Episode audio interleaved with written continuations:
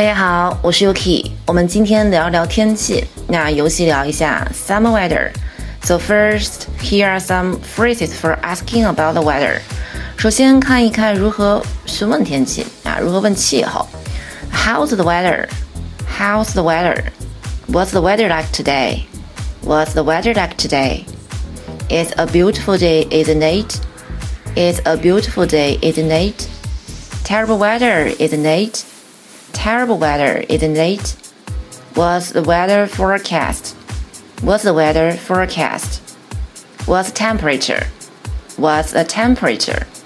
Is it hot out? Is it hot out? Is it cold out? Is it cold out? Okay, then the most basic way to describe current weather conditions are these phrases. 下面来看一些直接描述天气的表达。 我们可以用 is 后面加上天气状况。那外面啊，阳光明媚，is sunny，is sunny。外边阴天，is cloudy，is cloudy。阴雨天气，is rainy，is rainy。那有雾的，is foggy，is foggy。有风，is windy，is windy。外边湿热。is humid, is humid.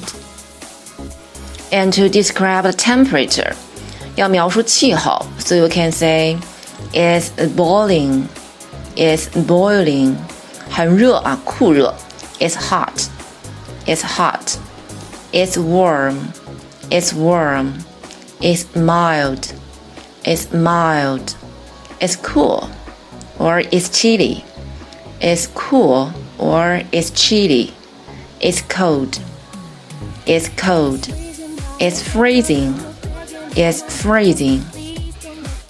Okay, you can also describe the weather in a more general way with these typical adjectives. 我们也可以用一些形容词呢来描述天气。For good weather, you can say the weather is great, the weather is fantastic, the weather is gorgeous, the weather is perfect. For bad weather, you can say the weather is terrible, the weather is lousy, the weather is awful. Then finally, here are a few common phrases for talking about hot and sunny weather. 最后聊一聊热天儿。The sun is shining. The sun is shining. It sure is a scorcher today. It sure is a scorcher today. A scorcher is a very hot day. Scorcher 啊，大热天儿。There isn't a cloud in the sky. There isn't a cloud in the sky.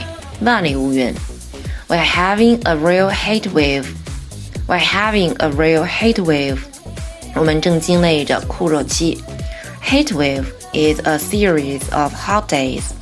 那 heat wave 就是热浪啊，热浪期。I'm all sweaty. I'm all sweaty. 浑身大汗。It's unbearably hot. It's unbearably hot. So this means it's extremely hot and you are uncomfortable. 酷热难当。好了，以上就是我们今天分享的内容啦，下次节目再见，拜拜。